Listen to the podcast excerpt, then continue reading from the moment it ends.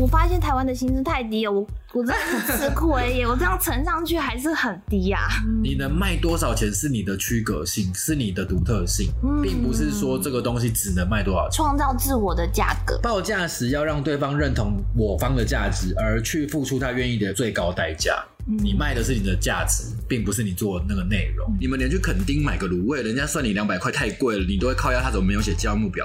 你们自己报价的时候为什么不写清楚嘞？对，哦，我就是这种人。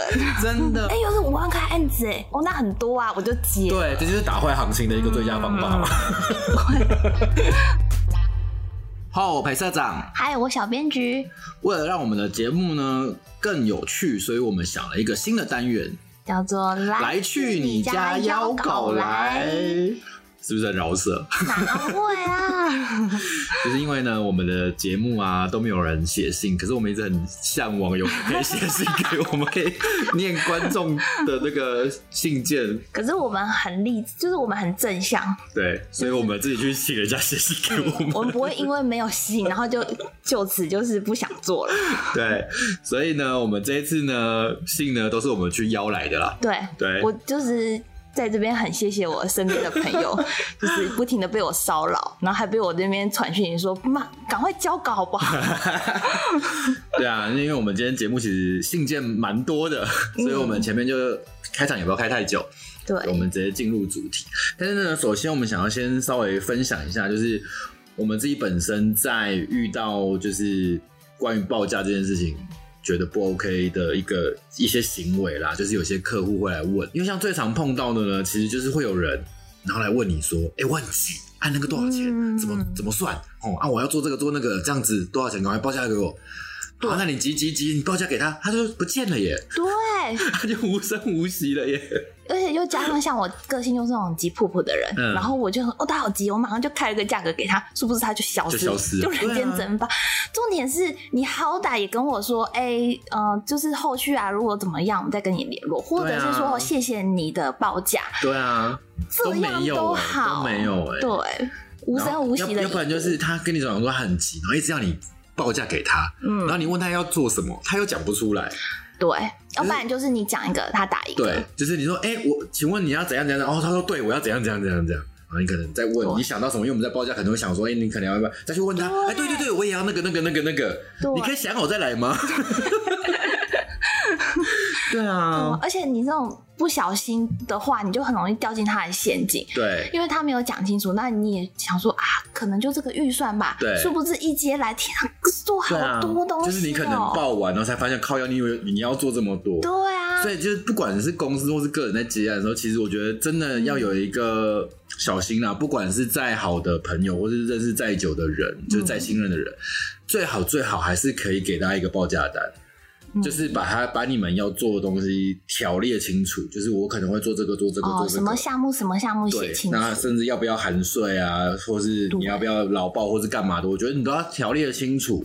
就是你再去把这个单子呢画押了之后再来做，不然一定会有很多争议。哎、你当初讲多少多少钱，你怎么最后要收我这个钱？或是哎、你不是要给我这些钱，你为什么不给我？我而且我还帮你多做这么多，我觉得那个争议是争议不完的，挥不完的啦。嗯，而且很容易就被人家砍价。对啊，你们连去垦丁买个卤味，人家算你两百块太贵了，你都会靠压他怎么没有写价目表？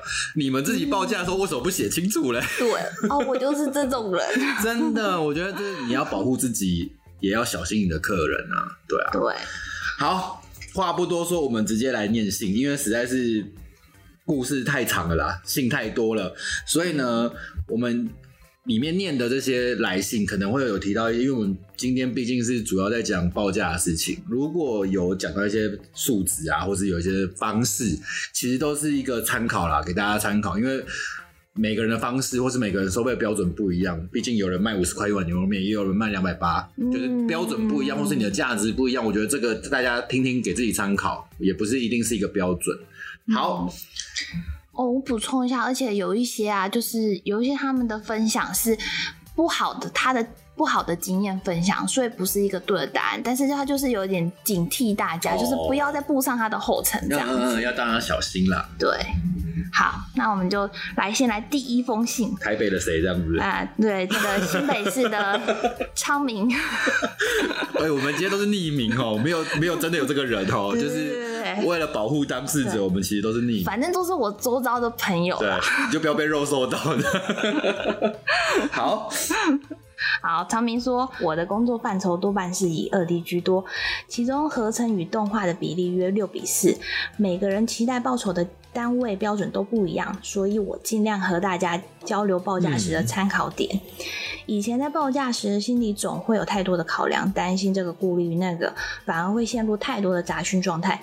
慢慢地，我把参数放在大方向上，比如先看专案类型，再看执行的时间成本，以及有没有机会带来成长。我觉得这真的是就是大家都会担心的，就是不管是公司或是个人在结案的，就是有时候就会担心自己报太高啊，或是报报不够。哦，其实每个人在对通常负责报价的时候，大家都会陷入这个状态。有一种焦灼的心对，理。好，他非常焦灼，替他还替这个专案分类哦，拉出四个象限，就像那个数学的那个四格表一样好。了，大家都知道象限。怕大家不知道嘛，分别为困难且耗时。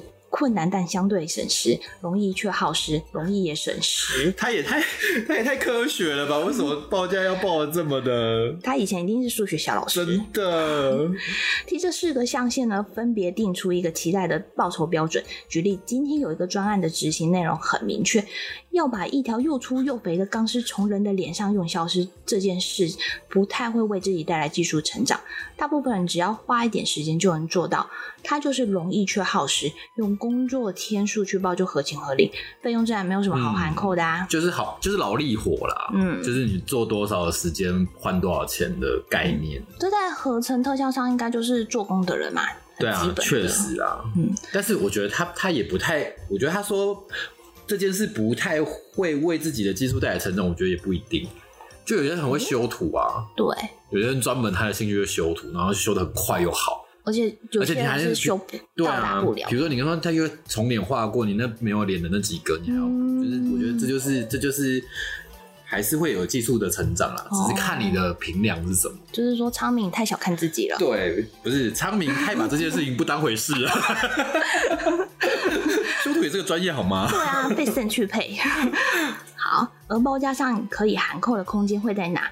我觉得就是在困难但相对省时这个象限，别人短时间内多花时间也不及你的，它就是经验主体的护城河。我很常会在这个象限里面思考，有哪些事情自己在产出效率上相会是相对高的，如同有些人在概念设计上非常拿手，有些人能短时间把球投入好球袋等，在费用上就可以有自信的往上走。应该说这个类别就是就是你的价值在哪里你的独特性对你的？独特性，你可以跟市场做出区隔，嗯你就可以卖一碗两百八的牛肉面。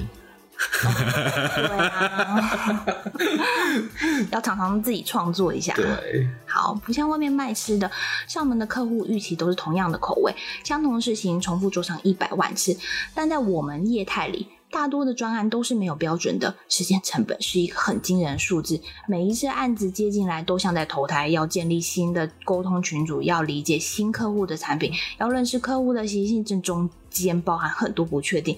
而修罗场就可能出现在人与人的意见拉扯，或是客户决策的举棋不定，或是技术高强需要克服等等，这些都是你的服务、你的时间成本。可能有些人刚开始在报的时候都会忽略这些啊。就是你以为，就是我只要把这个东西做完就没事了，但是其实你要花很多时间在沟通，尤其是自己接案子的人。就是最劳心劳力，就是在沟通这上。对啊，你其实会花很多成本在这件事情上面，嗯就是不管是技术的突破，或是人跟人的沟通，嗯，去比你做的那个东西多花太多时间。对啊，就是你要自己做，要自己当皮验。对啊，要是遇到一个不好的皮验，哦，真的但是但是。这个又有另外一个命题，就是说嗯你是不是要把这个成本转嫁在你的客户上？你的客户有没有义务去吸收你这个成本？因为有些人很会沟通，对，有些人很会做，他做很快，然后沟通又快。哦可是比如说我把东西丢给你，嗯，啊，你那边跟我沟通沟通那么久，我们要磨合磨合这么久，你会觉得你的成本浪费在这个客户身上，但是你要想一件事情是，客户有没有需要去买单你这个成本？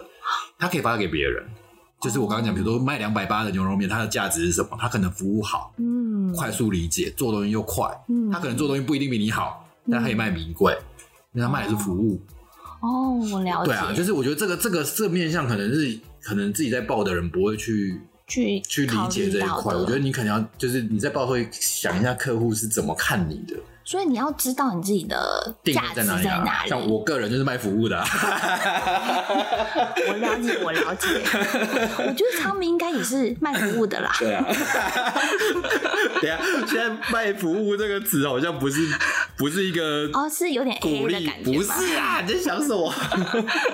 我的意思是说，卖服务就是你做一做不好，就只能卖服务啊。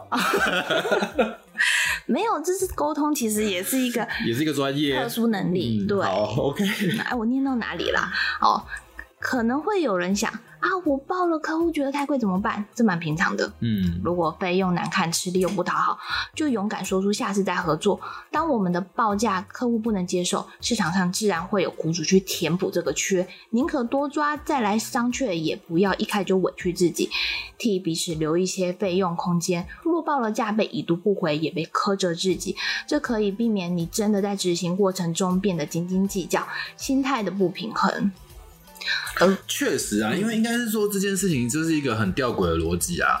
因为比如说大家都假设这些，不管是个人或是公司，大家枪口都一致。嗯，我这做这东西，我基本价就是多少钱起跳。对，好啊，你不要跟我喊扣。如果我们他客户，比如说他要一个低价，他找不到，比如说像昌明说的苦主，嗯，他自然也得接受这个市场的机制。哦，如果大家枪口都一致，我就是没有便宜的，我就是这个。你我们才会有一个健康的生态。可是你知道枪口很难一致哎，对，意是就像我，我也不知道别人的行情价多少。应该说，我我觉得这个会有一个，我觉得需要有一个基础的逻辑，因为像前要怎么建立基础的逻辑，这个很难，这个很难。我但是应该说会有个基本价。可是像前一阵子不是有人在弄那个什么动画要花多少钱那种报价系统，我觉得这个东西你要说它好也是好，它可能会有个标准在那边，可是。比如说，freelancer 会觉得哦，我以前都报太低了。对。可是有些公司会觉得，靠，要你报这么低，我怎么生存？我觉得那个么低，我怎么生？就是我用那个，我我其实有用那个试算算了一些，嗯，我们曾经执行过的专案来，都比我们的价钱还要高，低低哦。就是这就是个人跟公司的思维嘛。嗯。你们会觉得说，哎呀，我我靠，我以前都报太低了。对。可是我的思维会，我甚至我报出去的价格，嗯，哎，这个东西怎么报这么低？我会我会有那种。因为每一个人的成本都不一样，每个人需要 cover 的东西都不一样。但是如果说，我觉得你会觉得太低是好事，嗯，因为你有义务把这个行情拉起来，拉高一点。对，但是因为个人可能不会有这个，哎呦，我可能去上班一个月赚三万块，但是我做这个我一次可以赚十五万呢。对。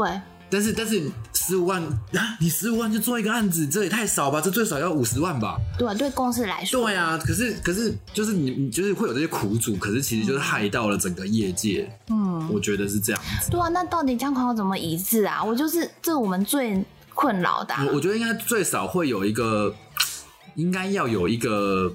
还说只能到外面去多交流，哎，你开多少啊？我觉得可以啊，只是看有没有人告诉你了。但是我觉得你也不一定，就像我刚刚讲的，五十块一碗牛肉面跟两百八一碗牛肉面，嗯，他卖的东西不一样啊。就是你要考量到你自己的能力在哪里。对，对啊，这就是最难。只是，嗯，你不要就是可能你做的还不错，或者你做的很好，然后但是你把整个行情也拉拉下来，我觉得啊，跑太远了，好吧，太远。我们把昌明的信息。好，而如果你对执行的内容有兴趣，试着跟客户交涉看看吧。在不见他自己的状况下，谈一个可以接受的费用。一个专案若能带来人脉上的拓展，也能推动自己的进步，那么在报价上，我觉得就不一定要踩得很紧，说不定在将来会有加倍的收获。而这件事，我觉得其实还蛮常发生的。毕竟选择这个行业，大家除了养活家口外，养家活口外，是在追求自我实现这一块，要尽量为自己争取哦。嗯，其实昌明说的，我觉得也还算蛮对的啦。因为我们自己在评估，就是你有没有后续的发展，或是你有没有，就是这个东西的价值给你是什么？有时候不一定是金钱，嗯，就是一种信任吧。嗯，应该是说，比如说我可能会为了我将来想要多做一点某一个类型的案子。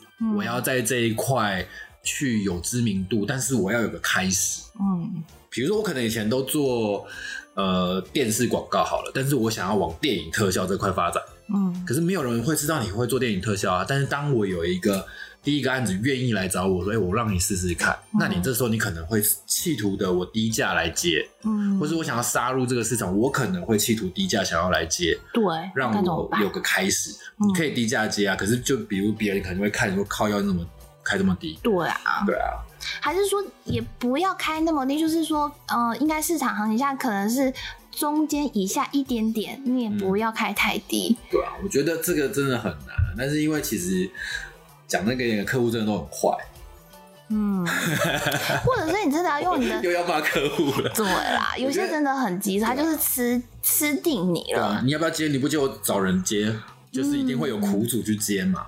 对啊，我觉得真的事情。非你的特色要很强，就是他非买你的东西不可。所以呢，你要创造，并不是你要再去用低价竞争，你要做的事情是嗯你要做出市场区隔，对，你才有办办法把牛肉面一碗卖两百八，就可以从一碗可能一千块慢慢升到两千块之类的。之类的牛，哎，也有上万块牛肉面啊，那你为什么要去吃？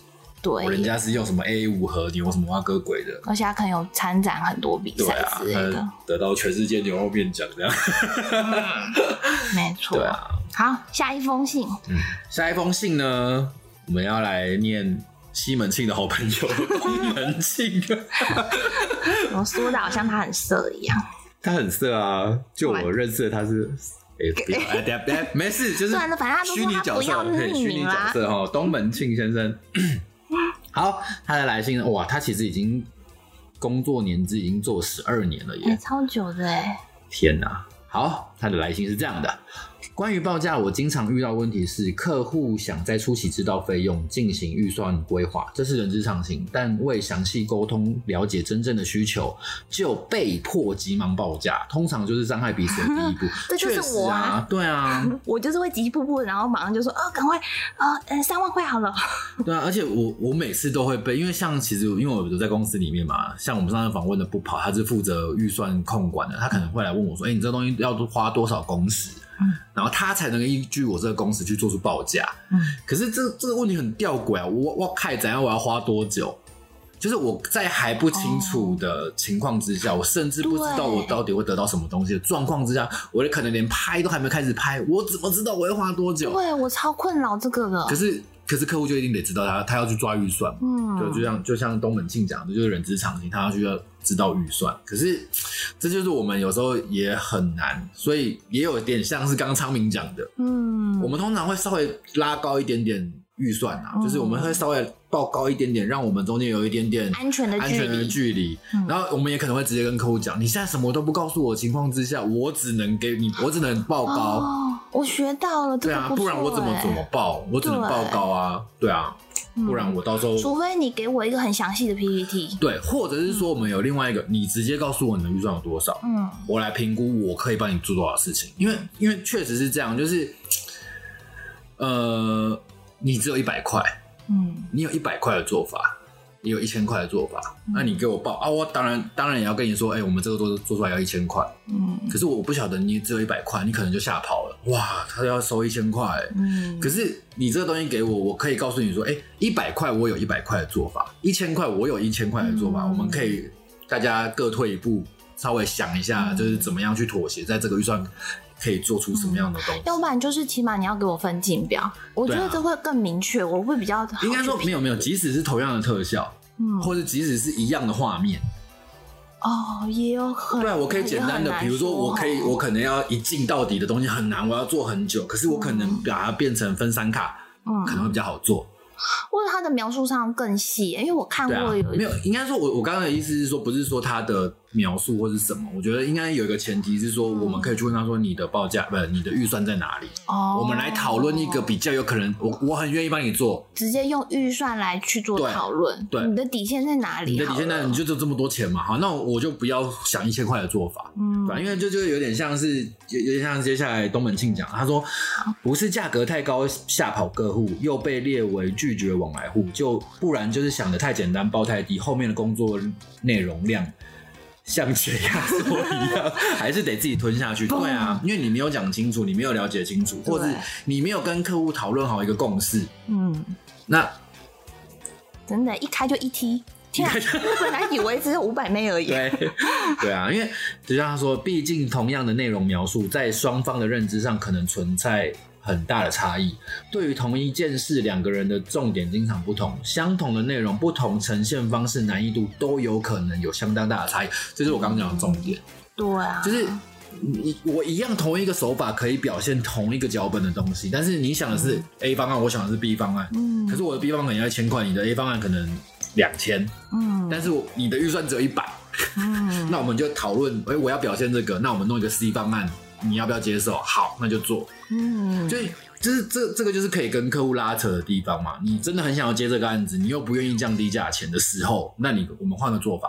哦，或者你真的很想要接这个案子，那那好啦，你告诉我你的预算在哪里，我在这个预算里面帮你安排，对，可以做的事情来摊牌。对啊，就像你去板的，你也要告诉预算给人家嘛。对呀，拜托告诉我一下。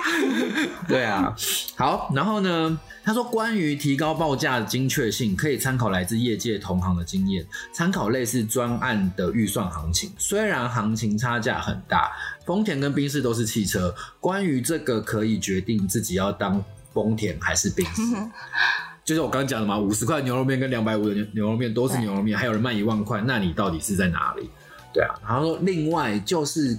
多跟友人八卦、交流情报，并调整自己的报价，太高或太低都是不好的。确实是这样啊，真的哎，还是要有一个社群，然后哎，你你你报多少？你报多少？对啊，对。另外一个标准就是设立自己的期望收入。通常 freelancer 的薪资可以是正值的一点五倍以上，但我比较推荐用专案总预算的方式思考，在这个高度会比较全面。其实就有点像是刚刚昌明讲的那个逻辑啦。我先把案子做简单的分类，我。通盘的来看这件事情，对啊，哎，我我刚出来，我也真的会用薪资来怎么一点五倍去算，嗯，可是我发现台湾的薪资太低了，我我真的是吃亏耶，我这样乘上去还是很低呀。也而且，可是应该说，除了乘你的薪资之外，我觉得通常 freelancer 最最容易忽略到一个点，就是看不到的成本。哦，怎么说？哪些成？你光电费那些，你有没有？哦，对对对，那个要算进去。我觉得很多人可能很。就是你刚开始在接案说，哎呦，你的伙食费。这个东西八万呢，我可能在公司做一个月，我还收不到这个钱，但是我这两个礼拜我就赚到八万了，那很好，你知道吗？可是可是，好，我以前就是这个心态，我觉得我不要再 repeat，因为这就是打坏行情的一个最佳方法。好，然后呢，他的工作经验分享，我虽然有做过一些高知名度的专案，但因为种种原因，近年来收益没有成长。所以他最近在花时间想他的定位跟价值啦，就是他有点想要，就是再去做个人接案，然后可能考虑申请公司，然后做的可能都是 motion graphic 啊、三 D 跟合成，这是这是什么意思啊？我就是他内心的 内心的妈妈，这我们可以跳过。这些公司啊，好，我们这个还自己内心在规划。你看刚刚那一封信，就是昌明的信写的实在太文绉绉，像作文。对呀，信我实在有点看不懂。好，没关系，我们跳过这一段。他说，工作中每周三到四万台币为报价基础，乘上。调整系数在不同市场会有不同，雨天 Uber 会比较贵是正常的，但因为案子不多，所以收入也不高。期望每周收入其实是一个复查标准，让自己知道有多少时间可以完成眼前的案子，或是反过来说，前面提到报价太高吓跑客户的问题，也有可能是客户预算就是太低，无法达到你的期望的每周收入。你不哎，你也不可能因为这样应接。所以设定最低期望收入，用来排除这类状况是好。其实也跟昌明讲，可我觉得他这个不错啊。你就是定每周的基本，你的目标是多少嘛？对，这个我觉得还不错哎。客观衡量能力和时间，不要靠感觉，我可以接案就来接了，这是错误中得到的惨痛经验。没错，我觉得 其实其实我相信小编剧也是过来人嘛。你刚开始接案子，爱靠感觉的人，真的啊，就报报出去。可能就是还有一些税的东西，你也不知道。对啊，我刚出来的时候啊，就是都忘记要讲税这件事。对啊，也不是我刚出来，就是我那时候刚接案没有那个逻辑了。我本身有工作，嗯，所以你对于那个金钱压力不会那么大，不会想这么细，然后就觉得说，哎，有个五万块案子，哎，哇，再加上我正职的薪水，哦，那很多啊，我就接。对，这就是打坏行情的开始。好，没事。我觉得，我觉得好，我我我我我可以题外话再跳一一个点。你要再继续抨击我吗？我没有抨击，我要抨击这个产业。我觉得很多公司啊，就是比如说像我们刚刚讲的小公司，或者是呃不是我们刚刚说个人或者是小公司，其实刚开始在接案的时候，他可能不会顾虑到这么多，他可能想要抢市场，他可能想要多一分额外的收入。我一支，比如说在我看来，在我个人看来，这支可能我要五六十万才可以执行的一支案子，好了。他可能十万块就接了，对，对个人或者小工作室来说，会觉得十万块很高，嗯，就是他可能 cover 了我一整个月的收入，对啊。可是呢，你十万块接了一个本来可能要五六十、八十万的案子，你做了什么？你打坏了是自己的行情。自己哦，不是不只是业界，因为我就曾经有听过有有个人跟我靠北一件事情，就他可能可能接案子十万块就做一直十万块就做。对，当他现在成长然后变成比较稍微大规模一点点的公司的时候，嗯，他价钱拉不起来了。哦，真的？那他害到的是谁？他害到其实是自己。哦，对啊，我觉得。可是我个人现在还有一个矛盾点在于说，比如说那个案子。真的就只有我一个人，就是我只有一个人的成本。嗯，然后我就会觉得说，因为像其他公司间，它是有，比如说它要需要花到五个人的人力成本，所以这个成本预算价当然又不一样。对，但今天这个客户找我，你你就是希望要用低风险、低风险的低价 哦低价的方式。确实啊，可是我觉得这个这个很难，因为我刚提出这件事情是那个。那个老板他的惨痛的经验，他有点像是在在自己懊悔。但是有没有可能是因为他公司就是没有一些？特色性，他没有做出来。哦，他现在很大哎，真的很大哦。啊，对不起，对不起。好啦，算了，反正我觉得就是大家自己，或者是说，当你发现你在成长的时候，你可能从个人你十万块可以接，可是当你发现你可能哎做不来，我可能开始要找两三个朋友变成一个小工作室，你可能就要开始调整你的报价了，而不是他会先接十万，那我就继续让你接十万。可是这个有个风险，就是你的客户可能会掉。嗯，就是我以前发给你只要十万，但是为什么你现在要收我二十万？你成本提高干我屁事，所以我去找别人。你可能会调客户，但是如果你不调客户，你就是一直十万。当你公司今天变成五十人的时候，你还是只能接十万。嗯，当你变成一百人的时候，你还是只能接十万。可是当你变成大公司，你就可以挑客户啊，不一定要选择这个客户。没错，但是如果你的你把这个市场，比如说都是做这类型的东西，比如说这 motion graphic 全部都是你做的，你变得很有名了。嗯，这个这条产线基本上被你个人垄断了。嗯，然后你当你变变大了，嗯，但是整个行情已经被你自己绑死了。那你就不要台湾这个市场，去国外找国外客户。祝你有个美梦。好啦，我们继续看下一封信。小欧。小欧是剪接师，嗯，工作年资是一年，这么久啊，嗯，主要的接案是 MV 还有广告，接案年资只有四年而已，四年，四年，MV 通常都是导演指定而接到的案子，广告者有时是导演指定，有时是制作公司，所以剪接师通常就会，当你变成师或是比较厉害一点的时候，就是会被指定，嗯，好像是这样哎。指定也不错哎，就是有点像是造型师 指定，我觉得要来会帮我剪一样。他这样算是第一手吧？对啊，应该就是第一，算是第一手了。应该剪接比较有难再分包出去啊，因为它就是一个人的工作。哦，对。除非是比如说我今天剪接，然后我需要一个助理，或者帮我整理档案、顺档案的人，我可能会再发案子给他，请他帮我来顺档案或是干嘛的。他就是他就是做比较前前面的那一块。嗯。然后剪接师他就真的只是负责剪哦，但是我觉得可能以现在预算不确定有没有办法这样 MV 的话说不定是比较单纯哦。对，好剪 MV 呃真的比较单纯，上面有写是不是？没有黑到，重点是跟导演合作的默契。剪广告痛苦就是要经过三个关卡：导演、代理商、客户，有时候监制也会跳出来给意见。真的，因为就像我们在常胶片广告很难胶片啊，就是第一广告时间很短，嗯，就是他可能上 Q 的时间不动嘛，不能动，就是他跟电视台或是不管是网络平台都已经敲定好通告了，他就是那一天一定要上 Q，嗯都已经排好表了，压所以力很大。对你一定要在那个时候出。但是呢，常常可能就像我之前有不知道哪一集有提过，你前面就是可能会一直 delay，一直 delay，一直 delay，嗯，然后到最后我的 d a y l i g h t 不能变，哦衰的是什么后期的人。就是可能本来有两个星期变成一个礼拜。对啊，然后你可能就剪，嗯应该是说不不止剪接啦，广告的胶片通常都是三天、两天、嗯一个礼拜，就是要你把东西生出来，那都是一整天的工作。嗯，哎，我觉得压力大是我在做事情，后面有好多，人在后面很多人在看，而且重点是，哎、你要一关一关过、哎，你可能导演买单了，啊，导演过了，OK，代理商啊，代理商过了，客客户、嗯你的业主，哦，过了你才会过。有有有时候他们要现场要打电话，然后给对啊那个人看，说、哎你看了没？哦，不行哦，好好好，我们再改。对啊，所以就是这样一层一层要交，通常广告真的是会胶片胶的很累。对好，我们继续看下去。好，曾经有一次剪广告，在胶片给代理商时很不顺，从下午到半夜还在修，代理商在外面等，导演很焦虑，我只顾着跟导演思考如何修改，忽略了在一旁给意见的监制，结果冒犯了他大男人的尊严。当下在剪接室里被监制指着鼻子大骂说：“不准把我的话当耳边风，不听我的话就交不了片。”导演跟我都傻眼了。当时我真的觉得又荒谬又生气，差点真的欸嗯，好，追爽的不知如何评论这件事情。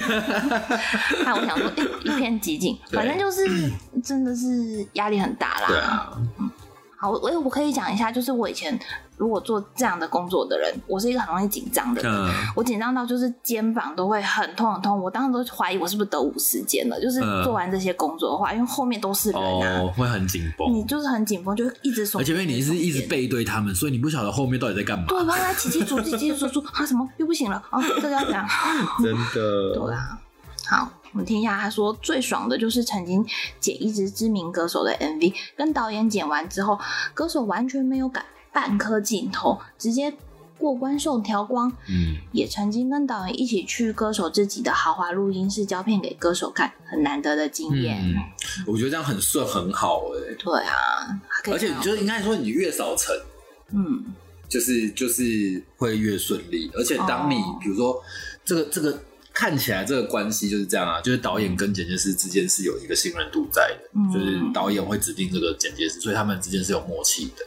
然后这个歌手可能跟导演也是有一个信任度在的，他是把这个东西交给他拍，他他有一定程度的信任，所以当大家彼此信任，大家都相信自己的东西是交给对方是好的，通常就会很容易过关，嗯，对啊，可是可以看出一个区别，他刚刚说最痛苦是广告，对啊，MV，因为广告我不知道，但是因为以我的角度来看这件事情啊，我觉得广告其实每一层每一个关卡，你不要讲说我们分很多层，你光在同一个业主的公司里面，可能都会有很多关卡。嗯，嗯但那些关卡呢，很多时候都是政治学，哦，其实不关于你的东西做好或做坏，其实都是他们里面的一些政治的角力。对嗯你，比如说你甚至连这个这个角色要用谁，然后要找哪一个导演拍，或是哪一个场景好不好，嗯其实都是都是互相角力。那你越大的业主，你越大的公司，你其实每一层都要彰显自己存在的价值。哦，广就是你在那说到那个业主里面的架构，就是你在这些层级里面，你每个人都要彰显自己的嗯价值嘛。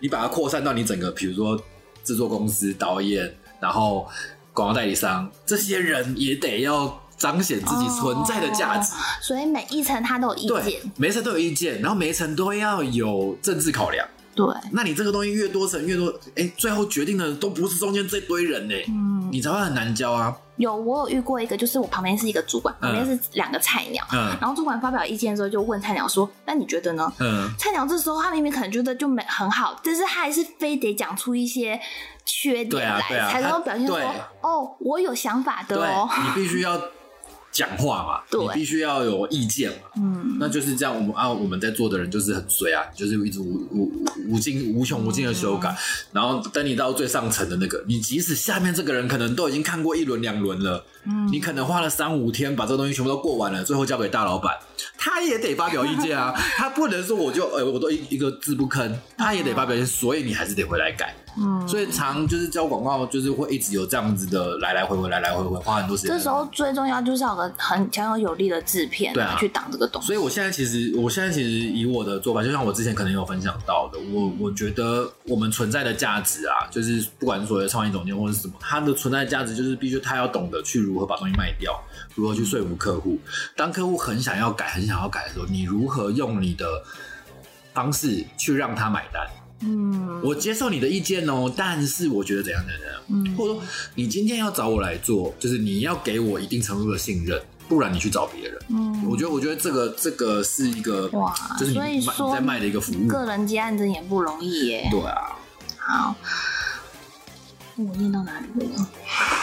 我们是又拉太远了。好，也有一次是歌手本人就是不满意之前的剪接，决定换剪接之后，通过朋友介绍找到我，亲自来。嗯，亲自来跟我修片，并且一格一格的修改镜头剪点，连续两天工作超过十二个小时，我可能听了那首歌上千次了。对啊，这也是另外一个那个，就是有有些人会他对他自己推出的东西非常的要求，嗯，每一个他很在乎啦，对。他非常在乎他的东西，所以他他会亲力亲为的去现场盯盯这，个把东西完成。嗯。那你能说就是我觉得就是两个面向嘛，当然。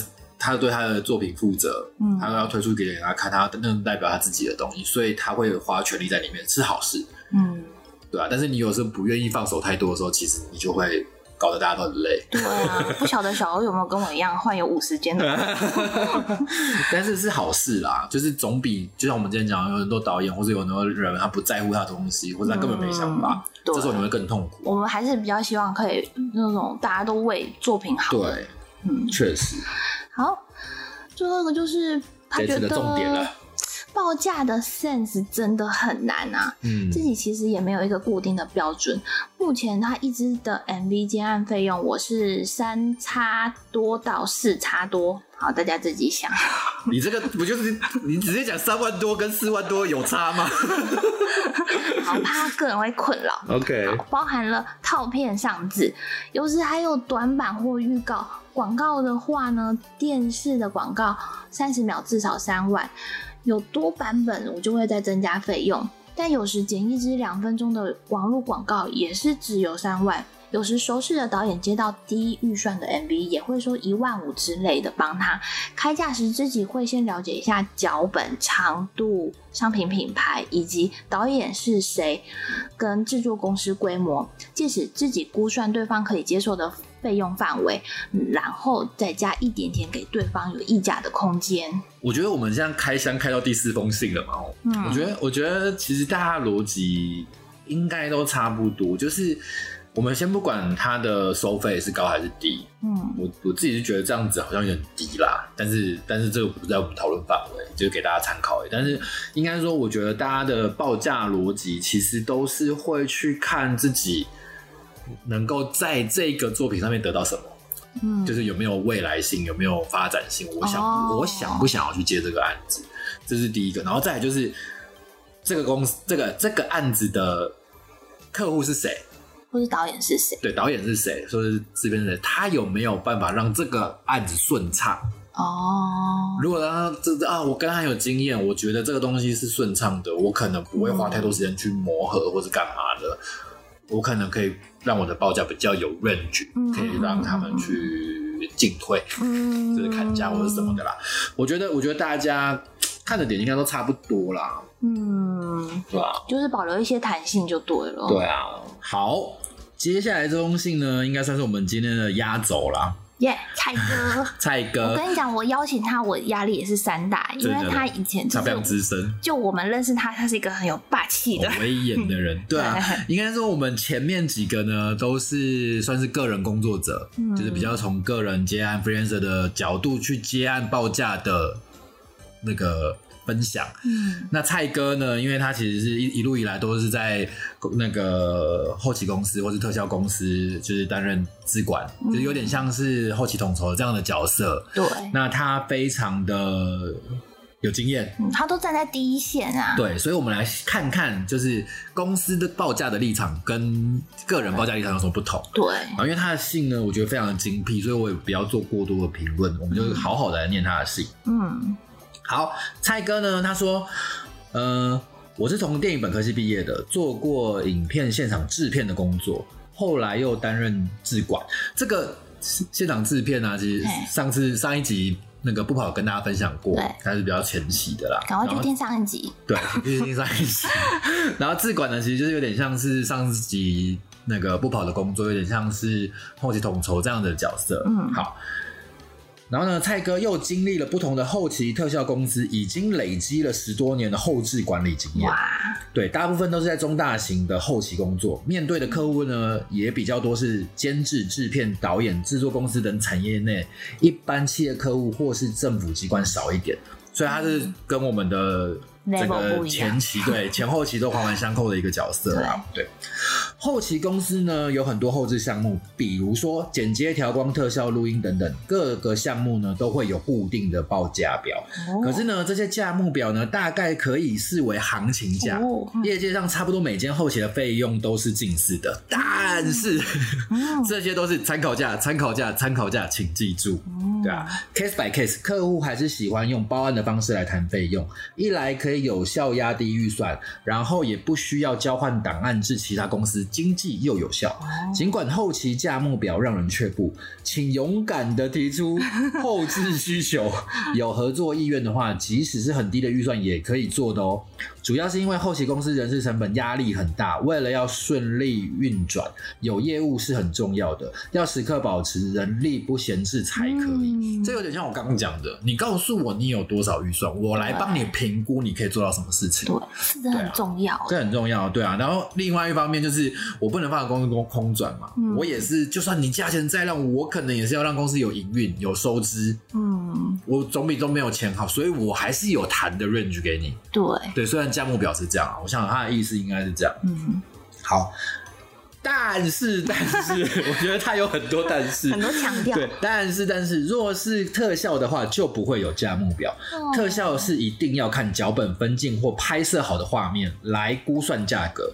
然后呢，不同的公司因为成本及特效工作人员能力的不同，报价也会有相当大的落差。嗯，对啊，因为有些 user 真的很贵，它很强很贵，对，这很难讲。然后呢，嗯，另外，比如说有大量的 roto、少量的合成及 CG 的专案给一家都是 3D 特效师的特效公司，他们就需要外包给专门 roto 的公司才可能完成。这个我要解释一下，因为所谓的 roto 跟合成啊，嗯它其实就是 roto，简单讲就是去背啦。对，那通常都是二 D 的人在做，有点像刚刚那个昌明的这样的角色哦。啊，就是帮忙帮忙 roto、帮忙挖 key，对，然后合成。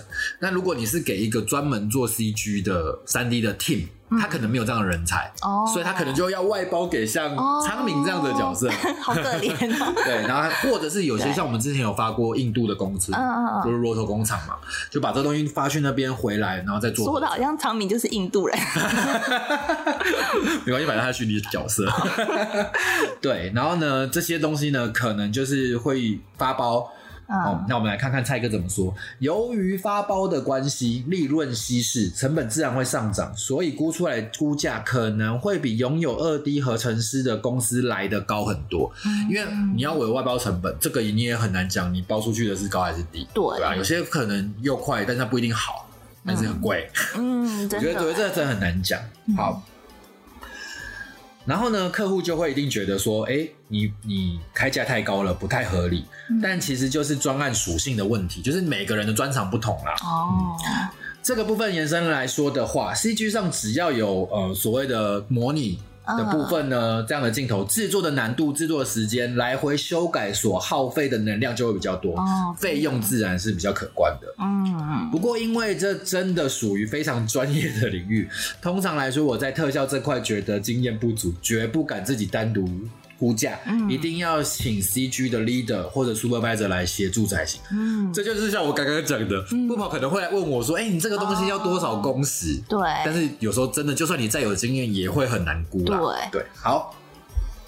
再来，不同后置公司在同一个后置项目，譬如说调光，所使用的软体设备、人员配置都可能不同，流程也不尽相同，这也会反映在报价上。嗯因此，同一个制作项目在不同公司的价格不一样，这是非常自然的事情。若拿 A 家的价格到 B 家来要求比照办理，这是相当不尊重且让人上火的要求，哦确实是这样啊。真的哎，对啊，说哎、那间牛肉面卖五十块，你为什么卖两百八？对，我今天为什么一直举牛肉面？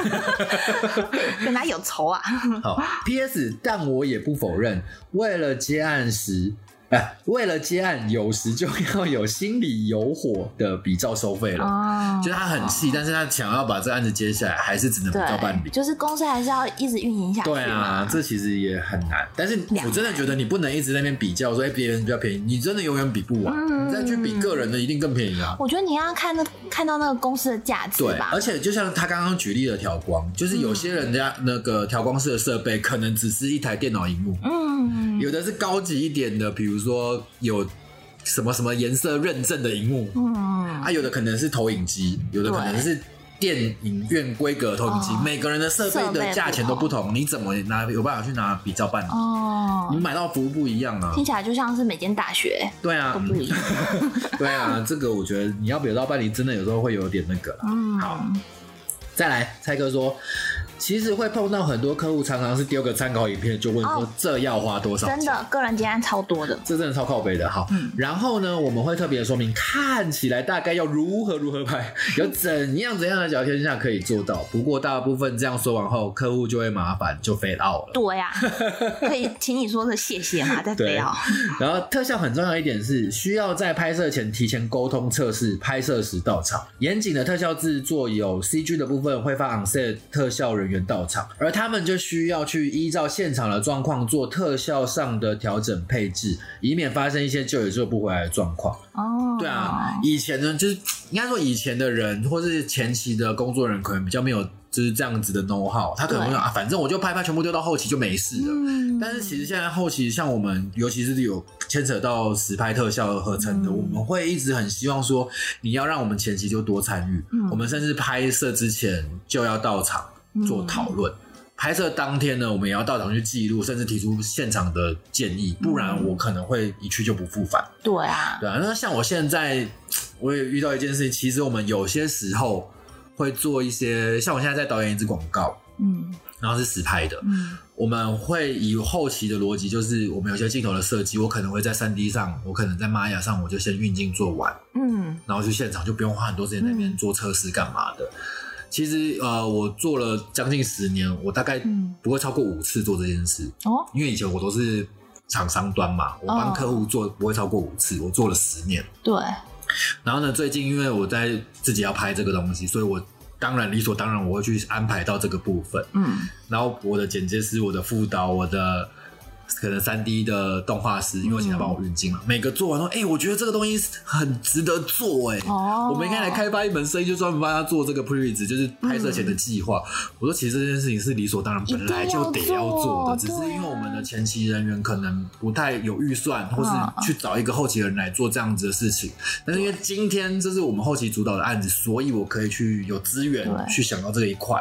但是说真的很难啊，但是尤其是你要用实拍接 CG 的镜头，嗯，最好还是有一个这样的流程会比较好。啊。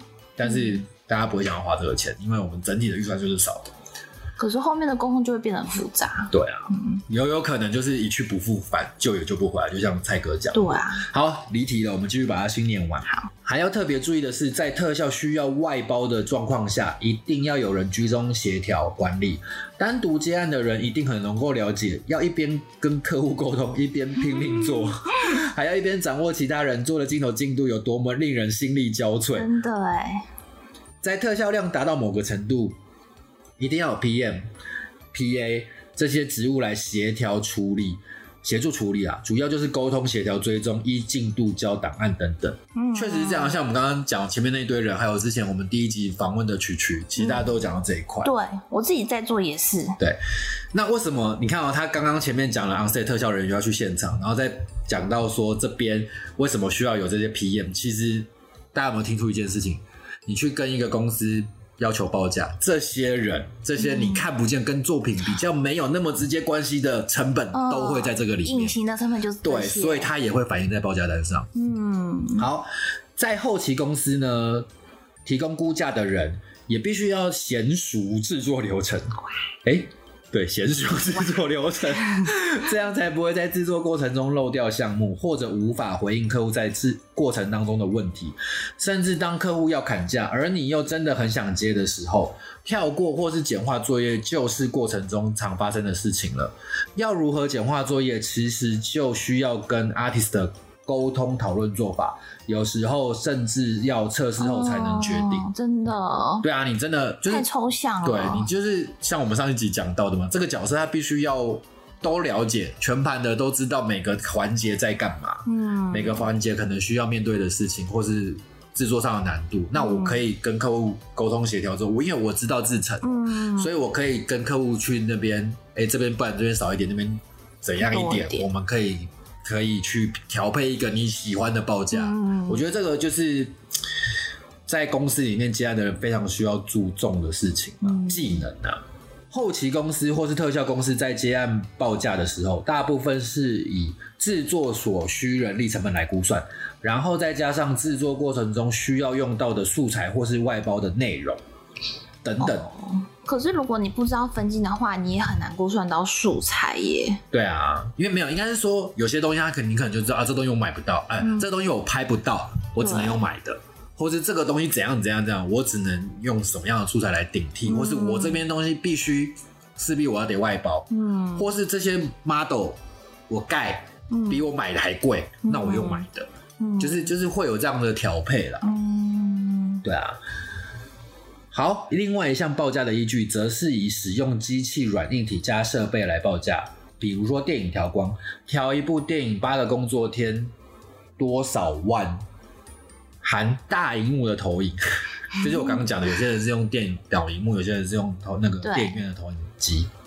如果是客户预算不够，我可能会建议改液晶荧幕来调光，设备不同，自然就降价了。哦，对啊，再或者是说选择较之前的 artist 来合作，就是嗯他可能也是调光师，但是他的经验比较少，对，或者是他可能才两三年刚刚就是成为，风险会比较大。因为因为他经验可能比较不足，可能时间会长一点，嗯或者不够精准，但是就是可以减少费用的一个选项啊。没错，对，时间会比较有弹性，费用的话也会有机会调降一点。嗯好，但因为这两个项目的报价基数不同，就会导致价格上很大的落差。我曾经有次惨痛的经验，就是以人力成本来报价，报出去的价格呢，大概是几万块、几万五这样子，然后呢，就这样出去给客户了。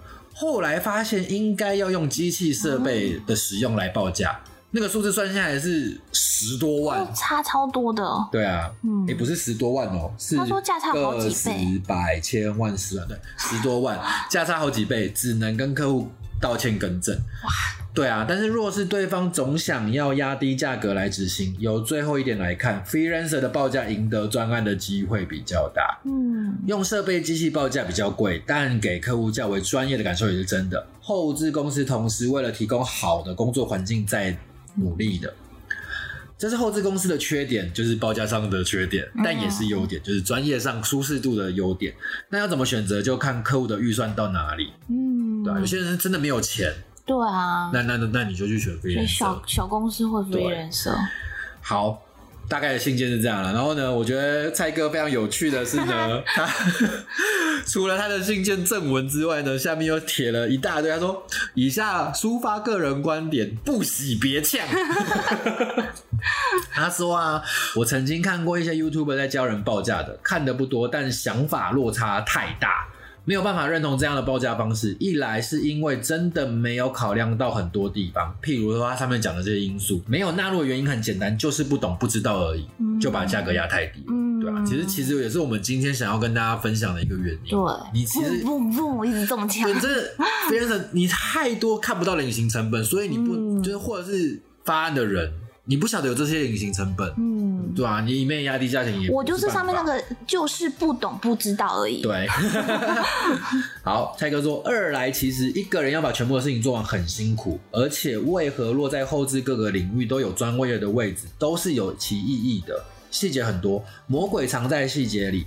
很多影像上的内容其实都是仰赖团队合作及发挥来完成的。影像制作是团体战，绝非个人战，对非常有道理啊。可是为了赚钱嘛，就像那个昌明讲的啊，真的，如果要速度快、效果到位，听说有一种职位叫做片师。好，这我们之前也跟大家讨论过，哈，这个名称真的很糟糕，非常就是专业的人，大家不要再叫自己是片师了，叫剪接师就简直是较好，可是对啊，但是因为他通话性实在太多了。嗯好，片师呢，去用几千元做完一条片子上完 YouTube 就 OK，达到宣传行销的用意就好，我完全没意见。但拿给片师做的预算要来后期制作的话，真的落差好几倍是无法承接的啦。嗯对啊，不要这个连 freelancer 的层级都达不到，还要低。因为片师要做的东西太多了，欸可是我去查，有些片师他月收入他到十破十几万、以量价、啊，哦，他就是很做很多个，他做很多支啊，可是。哦对啊因为，他速度快嘛，他可能每天都要出一部。对啊，算了，我们不讨论这一题，这题留着太之后专门开一期节目。你超想讲的，对，好，最后分享一个在 Facebook 上看到的一个观念，然后价格的基础应该是价值，不是成本。其实就是我刚刚之前一直在讲的，你能卖多少钱是你的区隔性，是你的独特性，并不是说这个东西只能卖多少钱。对，五十块牛肉面，两百八牛肉面，不要再举例了，就是这个意思。创造自我的价格。对，结论报价时要让对方认同我方的价值，而去付出他愿意的给的最高代价。你卖的是你的价值，并不是你做的那个内容。嗯，蔡哥真的好会说，真的 好。被客户砍价却愿意承接，并不是认可我方的价值被贬低了。蛮多时候后期考量是让公司团队能够运转，而不是空置人力在那儿，所以才会常常嘎案，为了无缝接轨专案而努力。但这的确会给 artist 带来压力，嗯，觉得很辛苦，都没有休息。到了这一步，就是要考验后置公司的管理。对啊，我以前在后勤公司都没有休息，好，那谈一下我最讨厌碰到的两种要报价的客户。一是不知道自己要做什么，没有想法，没有概念，连为何要做的理由都不太清楚的，这这这这很难报。对啊哦什么东西都不给，真的要给你报价，这太难了。你想清楚再来好不好？对。二是为了拿到报价而来的学生，为了拍片计划书，要先规划后置、敲预算啦；为了比较各家后期啦；为了老板催要交啊，等等等等等，哦。这些都可以理解，可以提供。但换个角度想，就知道对我而言，这些专案呢，要进来制作的可能性非常低的，它都是以服务的性质来报价。哦。有些时候，这样的人若是很不客气、很大爷的话，那我可能就会报个接近定价的价格，嗯。等真正要做的话再来谈，对，再来谈细节跟预礼。貌嘛，做人基本礼貌，真的，若是一加二，就是你不知道自己要什么，你又想要报价的话，嗯。通常他都会回绝就不给了，请客户想好再来，有更多资讯后再来问。对，那确实是这样，其实有些客户真的就是这样，他可能真的只是为了要交差，嗯就赶快来问你价格。这种客户超多，很多啊而且我有时候遇太多了，反而我自己都好像变成这样的人了。呃，千万不要这么做，而且重点是你给他之后，你就没有下文了。我真的就像我们一开始讲的，这样的人真的很不 OK。对，请大家就是，如果你有一天刚好变成一个发案方的角色，嗯请多多注意到这一点。嗯嗯嗯嗯，好啦，今天的节目太长了，我们要赶快做个收尾了。以上这些都是每个人不同的经验分享，真的没有标准答案。嗯，大家可以想想看自己在报价的时候有没有注意一些什么事情，可以我们一起来讨论啊。嗯，对啊，我觉得就是不要那么急啦，像我，慢慢报了，好对对对，还是只有我在快而已，对啊，只有你很急，我都马拖很久。好。你不要让客户觉得说你马上就知道有。我都过一个小时马上就回了。而且有些客户很讨厌哦，他就一直催，哎、爸，我可以跟、我好期待跟你合作，我好期待接到你的报价，给他不理你，每次听到这个我就受不了啊，我的心，对啊、好，赶快打出去。因为有些时候也是要有一些技巧，你不能让客户觉得他好像很闲在等他，哦，对哦，你要装的你很忙，我没有共理你啦。对我就是报高一对不对？对对有些时候这样。报价也是要技巧的。好啦，以上就是这样，我们希望大家不要订阅，不要分享，不要点赞，哦都不要，都不要，都不要来，反正你们不喜欢就算了。拜拜，拜拜啦，拜拜，我是裴社长，我是小编剧，再见。拜拜。